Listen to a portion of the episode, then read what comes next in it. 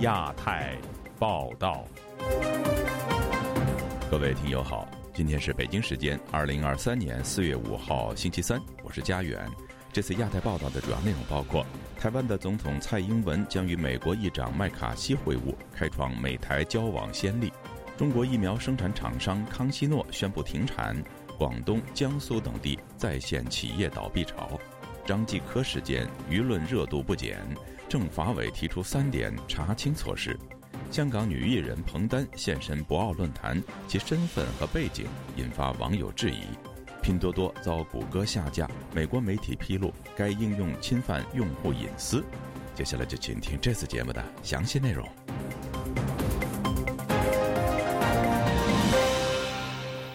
美国众议院议长麦卡锡近日将与台湾的总统蔡英文会晤，以此开创美台交往先例。有学者认为，麦卡锡办公室的新闻稿直接称呼蔡英文为台湾总统，是在呼应台湾政府有关两岸互不隶属的主权主张。而蔡英文与麦卡锡在美国本土会面，更将是重大突破，也是台湾多年踏实外交的最好成绩。以下是记者夏小华发自台北的报道。麦卡锡办公室三号发出新闻稿，宣布麦卡锡五号将在加州里根图书馆会晤台湾总统蔡英文。对此次民主伙伴共荣之旅行程相当保密的台湾总统府，也罕见同步证实蔡英文和麦卡锡确定会面。台湾国防安全研究院助理研究员钟志东四号接受自由亚洲电台采访指出：“你不要看它小小的一张新闻稿，有一个很大的一个重点，他称台湾总统。”这个地位我觉得非常非常的这个重大。基本上来讲，他也不去讲什么中华民国台湾，直接就讲台湾总统。那所以我是说，这相当程度啊，等于是用另外一种方式来呼应蔡总统所谓的。两岸互不隶属，在主权上面互不隶属这样的一个基本的一个原则，事实上这也是一个事实嘛。钟志东提到，美国众议院美国与中共战略竞争特设委员会主席共和党籍的加拉格尔传出也会跟蔡英文会面，对中国有意见和对中国保持谨慎的美国政要和蔡英文碰面是最好表达对中国不满意的方式。钟志东还提到，蔡英文演讲在里根图书馆有它的意义。雷根在冷战的时候是以反共著称的，而且当然他也是一个共和党。另外一个，他是跟台湾。提六项保证的人，国策研究院资深顾问陈文甲以“好酒沉瓮底”形容。你说好酒沉瓮底哦，台美断交以来啊，元首呢啊，不管是过境或者入境哦，是给的最高的规格哦。毕竟麦卡锡是美国三号人物哦，他仅次于呃总统跟副总统嘛，这是个突破。陈文甲说，也是外交部多年踏实外交的最好成绩，一个很大的提升了。因为毕竟哦，现在台美之间呢是非官关系，没有建交。见到的这个麦卡锡呢，他也是在证明说，现在台美呢已经由从这个非官方到了半官方的地方来发展了，这个是一个很好的势头。因为毕竟这个众议院呢，他也掌握了这个美国政策的非常重要的一个角色啊。陈文甲提到，蔡英文这次过境是双重突破。他在纽约时候与新泽西州长见面，新泽西州长现在是全美州长联谊会会长，是民主党籍的州长，等于地方官员的最高层次。中国外交部发言人毛宁表示，坚决反对美国政府第三号人物众议长麦卡锡同蔡英文会见。他还说，不得允许蔡英文过境窜美，不安排美国政要和官员同蔡英文会面或是接触。中方将密切跟踪事态的发展。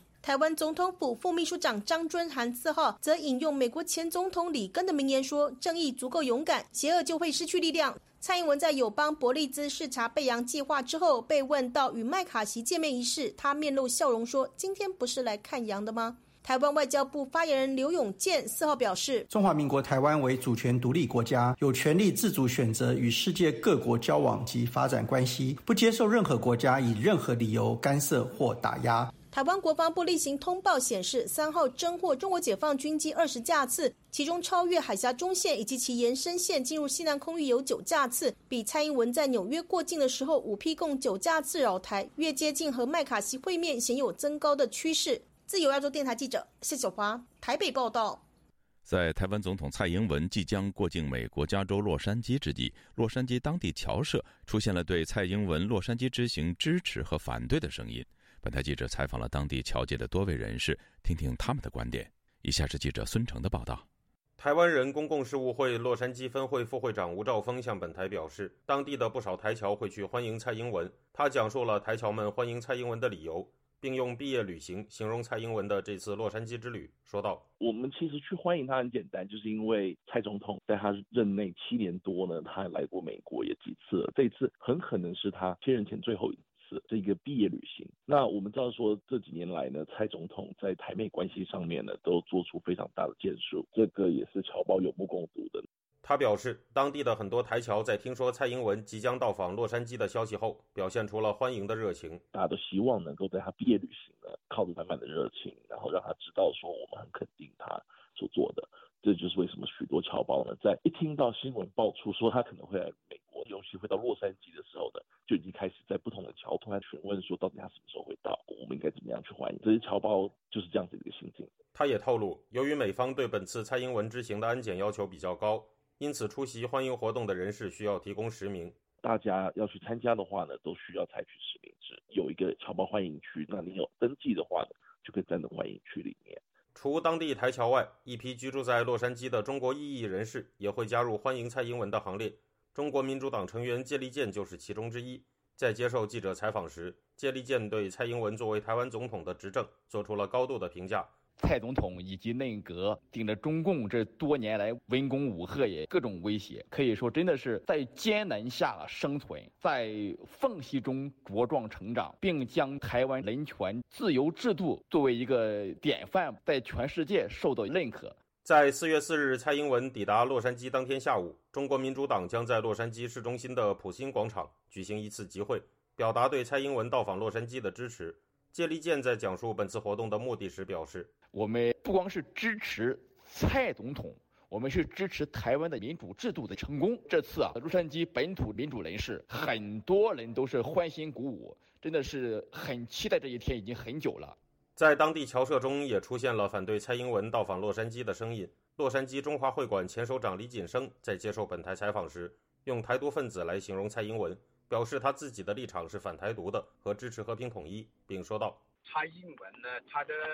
理念呢是违背了国父孙中山的理念，因为国父孙中山的理念呢是中华民族必须统一的，统一才强大，对我们的中华民族的中华儿女呢，炎黄子孙呢，都是有非常的意义的。”李锦生在讲述他的看法时表示道。在这里呼吁呢，蔡英文不要再对抗自己的母亲祖国，因为我们是中国人，承认九二共识，承认自己是中国人，因为他长得也是中国人，讲的也是国语，吃的都是中国菜，那为什么又对抗自己的母亲呢？为什么不把我们中华民族呢团结起来呢？自由亚洲电台记者孙成，旧金山报道。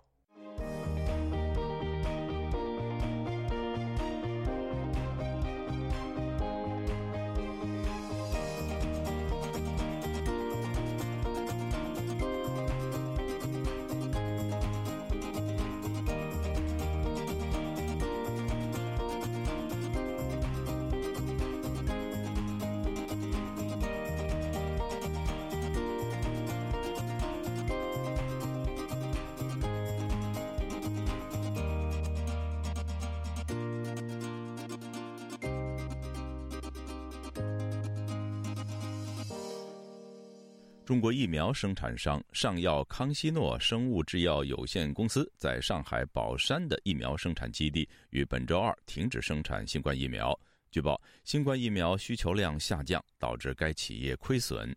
康希诺上个星期公布去年业绩，年内亏损九点六五亿元，收入同比下跌了百分之七十六，超过十亿元。另外，广东、江苏再有企业关闭或者即将关闭。以下是记者古婷的报道。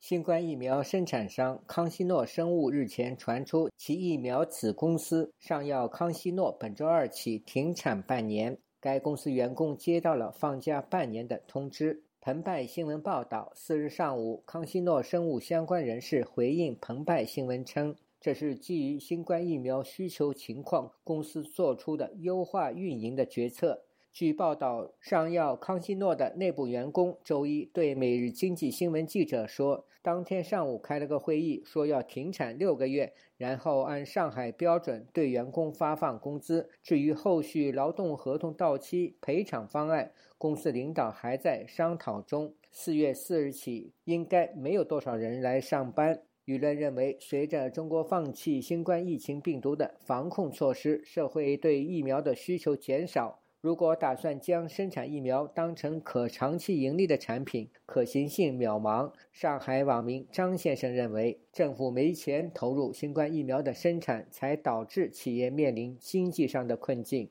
他周二对本台说：“这肯定是政府没有钱了。这疫情三年，基本上就掏空了这个 关于医疗保障的，呃，这个国家基金啊。疫苗老百姓不可能去拿钱购买。”需要政府卫生保健医疗基金来托底。上周一，康希诺公布了去年录得亏损九点六五亿元，收入同比下跌百分之七十六至十点三一亿元。三月二十八日，股价下跌百分之五点一五，上周五收报四十二元。康希诺股票已累计下跌了百分之七十点二一。当时的解释是，主要因其疫苗产品价格变动。以及随着全球新冠疫苗接种率增长变慢，使得海外市场对疫苗的需求减少。中国经济持续下行，外资撤离，民企裁员甚至关闭，部分企业员工被拖欠薪水，甚至有企业。在员工不知情下悄悄关门。据网民发视频或在网易论坛报称，近日广东深圳沙井凯中精密公司偷偷搬厂跑路，很多员工聚集在原来的工厂门口抗议。那些可怜的员工又要失业，还称经济衰退。失业潮的爆发，这些员工想要重新找到工作的机会可谓十分困难。网民提供的视频显示，有人用砖块挡住通往工厂的大门，又在工厂门前拉起写有“黑凯中黑老板无耻凯中封厂门”的白底黑字横幅。自由亚洲电台记者古婷报道：中国乒坛名将张继科事件持续发酵，中央政法委长安健发文评张继科事件，提出三点查清。有评论表示，张继科作为官方塑造的励志寻梦宣传人物，事件会对年轻人造成不良影响，官方需要出手管控舆论。但也因为过早的干预，定性事件造成更多的反效果。详情，请听记者陈子飞的报道。张继科的事，这两天真的是火爆全网啊！太奇葩了！张继科被曝欠巨额赌债，并用前女友的隐私视频抵债。随后，张继科塌房了，大伙儿都说你拿的只是奥运金牌，可不是免死金牌。张继科的名字在网上讨论热度极高。中央政法委长安健微信公众号周一以“张继科刷屏，要查清三件事”为题发表评论文章，表示在微博热搜的前十名当中出现多条与张继科相关的讨论。网民看热闹的心态导致流量狂欢，相关部门需要扫清网上的鸡毛。文章提出三个查清，包括有没有人违法犯罪、造谣诽谤、浑水摸鱼。特别提提到，每逢有热点，都会出现兴风作浪、推波助澜的言论，也有趁机编造虚假信息、收割流量的情况，必须要严查严管。长安健的评论文章引发网民更多不同角度的讨论，有网民留言用郑爽事件做对比，批评普通人直接被封号，金牌运动员有特殊的待遇。有人嘲讽指，原来官媒的字典当中有“查清楚”三个字。有博主形容事件已经涉及不同的。违法行行为已是社会事件。张继科事件，这已经不再是体育圈或者娱乐圈的吃瓜问题了，甚至是一个社会问题。由于随着这件事爆出的问题越来越多，舆论发酵越来越严重，翻车反转的剧情更是层出不穷。我们需要的是原原本本的事实。北京时事评论人季风表示，长安健就张继科事件发生管控舆论，与近期涉及体育界的丑闻太多有关。官方过去以运动员奋斗经历作为励志故事，鼓励年轻一代。张继科事件破坏了官方对社会的正面宣传。凡是这类事儿了，官方如果发现那个负面太多的、太严重的，他就会禁止。所谓的舆论导向，张继科这些都算青年奋斗成功的典范，突然出现了这么一种事儿，更丑陋。它既涉及到赌博，又涉及到色情。而且还涉及到整个那个人设的崩塌，直接影响到青年一代，就励志的那些东西就越来越说服不了人了。奋斗成功了又怎么样？经济滑坡，青年人躺平的人本来就很多，再加上道德的坍塌，他会让那些躺平的继续躺，没躺平的再躺下去。这对于执政者是最大的打击。时事评论员方言表示，张继科是奥运金牌选手，他的形象崩溃，影响不止他个人，也会打击社会对举国体制的信心。而且事件的讨论热度已超出预期，使官方要出手为事件定调，防止舆论失控，但同时也导致司法不公的质疑。政法委长安建类的公号呢，出面对一个个案进行未审。先定性、先掌控舆论的这个做法，通过公检法当中的老大对事件进行干扰，本质说呢是不符合法律规定的。就亚洲电台记者陈子飞报道。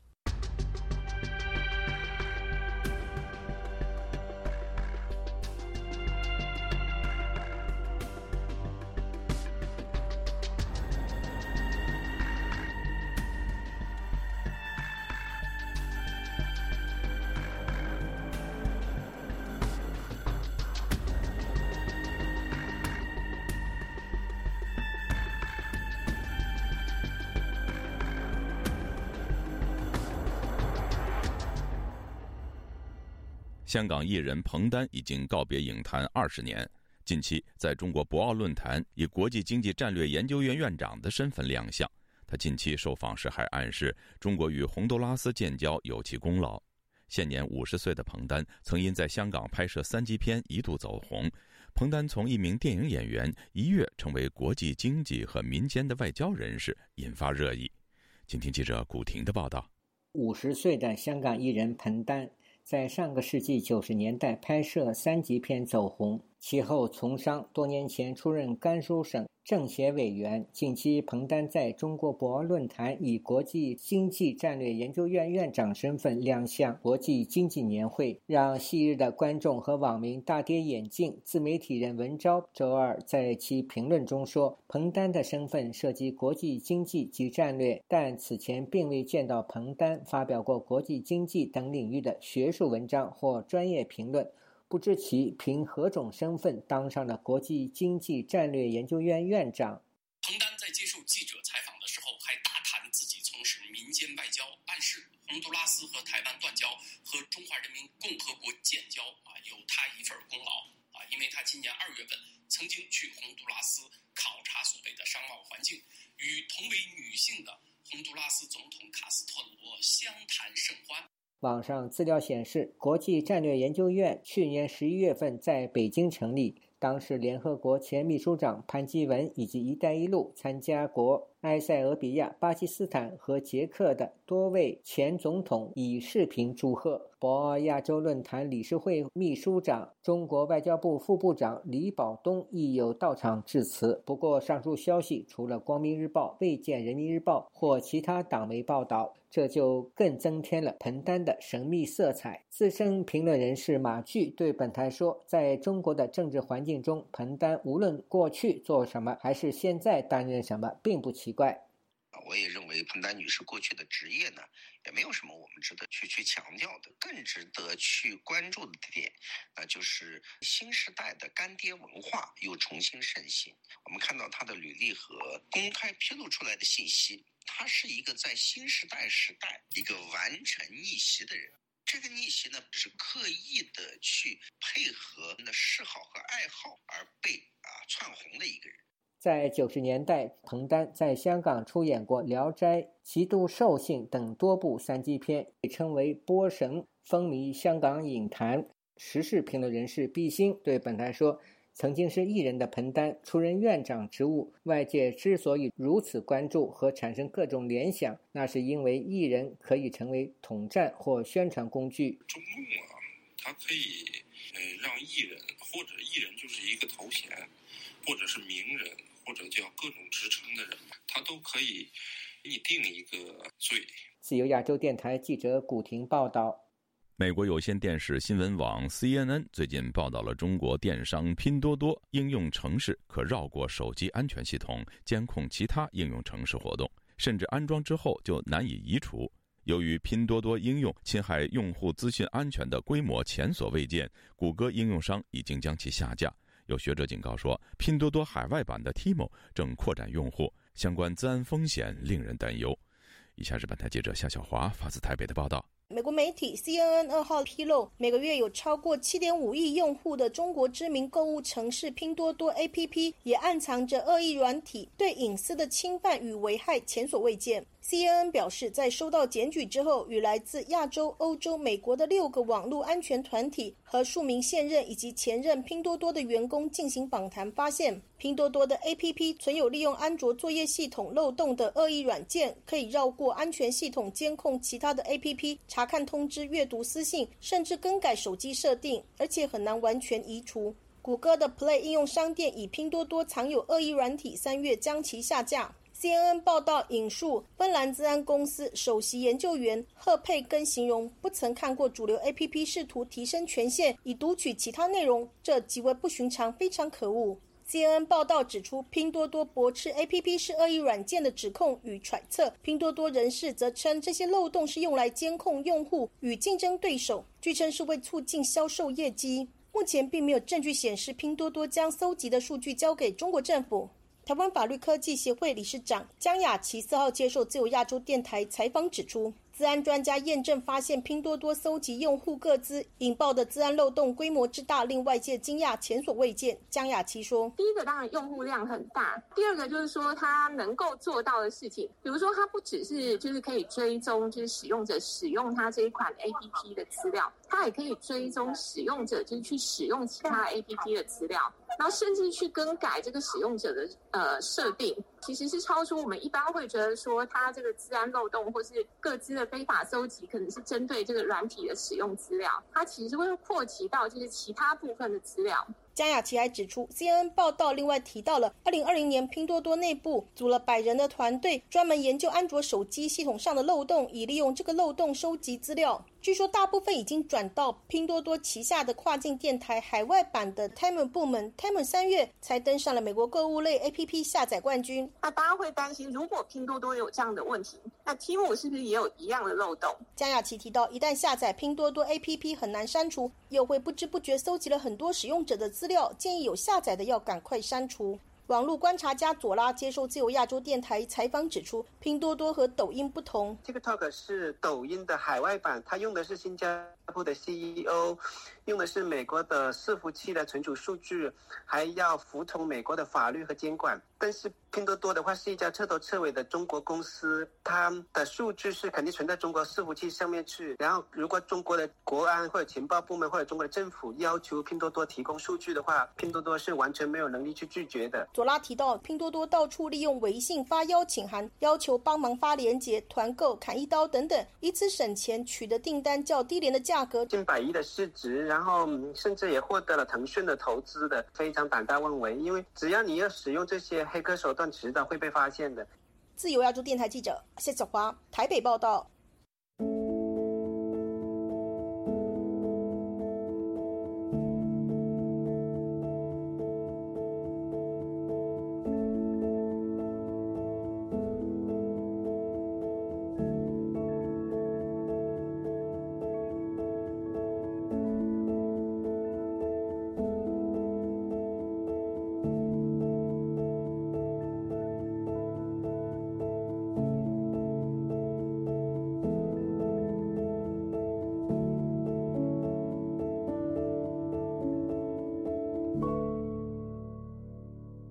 香港上个月出现港版国安法实施后首次获批准的游行，近日再有多个团体举行集会，表面上看似百花齐放，但是这些集会都受到当局的严密管控。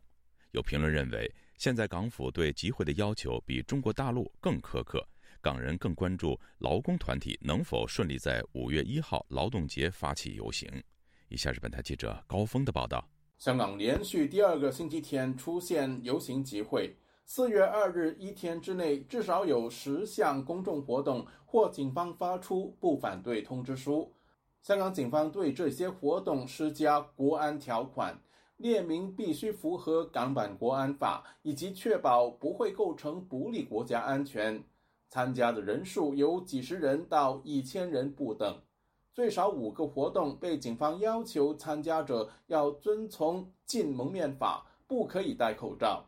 警方更对部分公众活动施加服饰限制，以香港发展局一个委员会主办的庆祝复活节游行为例，警方要求所有参加者要戴上主办方提供的帽子和襟章。陈先生当天带同五岁的小女儿参加巡游，由于被便衣警察要求脱口罩而选择退出。戴不戴口罩是我个人的自由，呃，我们戴口罩呢是为了防疫，而不是害怕被人认出。这样做根本没有影响其他人。香港前民主派立法会议员许志峰认为，香港目前的游行限制比中国大陆更苛刻。大陆呢虽然是严厉，但是我们看到民众出来的游行之中也没有侮辱性的实名制警牌，那还有要围圈，形式上起码是是比大陆更差的。一方面，政权怕人民团结起来，形成很大很大政治压力给政权；第二，他们想给公众有一个很清晰的讯息，就是现在啊，你们没有自由了。游行严厉的限制的，这是常态。还有不到一个月就是五一劳动节，外界关注港府会否批准劳工团体在劳动节前夕发起游行。香港特首李家超四月四日没有明确回应，只表示警方要考虑到香港整体情况，包括在二零一九年有公众活动被集结，违反国家安全及公共秩序。过去很多年来，香港从来都有劳工团体在街上游行，表达他们的诉求。呃，也没有什么乱子，没有什么发生。现在政权好像很不鼓励民众参加，民众听到了也会怕了，不参加了，表现了香港的集会游行的自由的大倒退。香港法律专业团体法政会司前召集人任建峰表示。以往港人面对不合理的安排，可以申请司法复核，挑战警方。自由亚洲电台记者高峰香港报道。三分钟讲一个新闻故事，三十分钟呈现中国真实。自由亚洲电台亚太报道新年瘦身，浓缩的都是精华。听众朋友，接下来我们再关注几条其他方面的消息。据路透社四号报道，澳大利亚政府星期二宣布，出于安全考虑，联邦政府部会和机关的装置将移除 TikTok。这项禁令是继许多西方国家对 TikTok 寄出禁令之后做出的。综合法新社和其他外电的报道，澳大利亚检察总长德雷福斯四号宣布了这项禁令，并表示将在实际可行的情况下尽快实施。澳大利亚禁止 TikTok 之后，五眼联盟全部禁止在政府机构的装置上使用 TikTok。此外，法国、比利时和欧盟也宣布类似的禁令。英国资讯专员办公室四号宣布向社交软件 TikTok 发出一千二百七十万英镑的罚款，指其多次违反数据保护法，包括未能够合法使用儿童的个人数据。该监管机构在一项声明中表示。TikTok 虽然有规定将建立账户的最低年龄定于十三岁，但在二零一八年五月至二零二零年七月期间，英国监管机构发现它没有采取足够的措施来检查谁在使用该平台以及移除相关未成年儿童用户。ICO 估计，TikTok 在二零二零年就有最多一百四十万英国儿童使用该平台。